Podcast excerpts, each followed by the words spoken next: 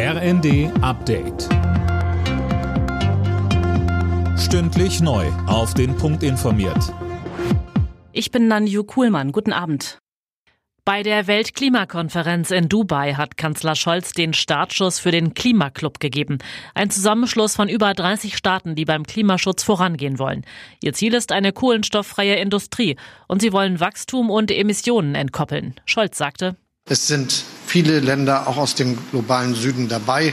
Für mich ein Zeichen, dass es ein großes, breites Interesse gibt, auf diese Art und Weise etwas für Klimaschutz zu tun und dafür zu sorgen, dass wir mit guten wirtschaftlichen Perspektiven, aber ohne das Klima zu schädigen, auf diesem Planeten gemeinsam leben können. Seit dem Ende der Feuerpause heute früh hat Israel nach eigenen Angaben schon über 200 Zitat Terrorziele im Gazastreifen bombardiert.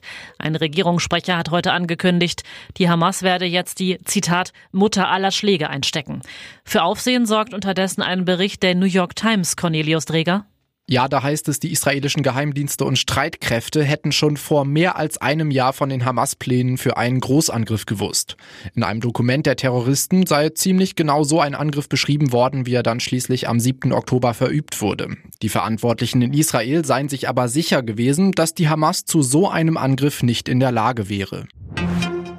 Sogenannte Problemwölfe sollen schneller abgeschossen werden dürfen. Da sind sich die Umweltminister der Länder und Bundesumweltministerin Lemke einig. Die Länder sollen bestimmte Regionen festlegen, wo es häufiger zu Wolfsrissen kam und wo dann schneller und unbürokratischer Wölfe abgeschossen werden dürfen. Neuseelands neue konservative Regierung will Smartphones aus den Schulen verbannen. Die Hoffnung ist, dass sich die Schüler dann mehr konzentrieren können und dadurch besser lesen und schreiben lernen. Alle Nachrichten auf rnd.de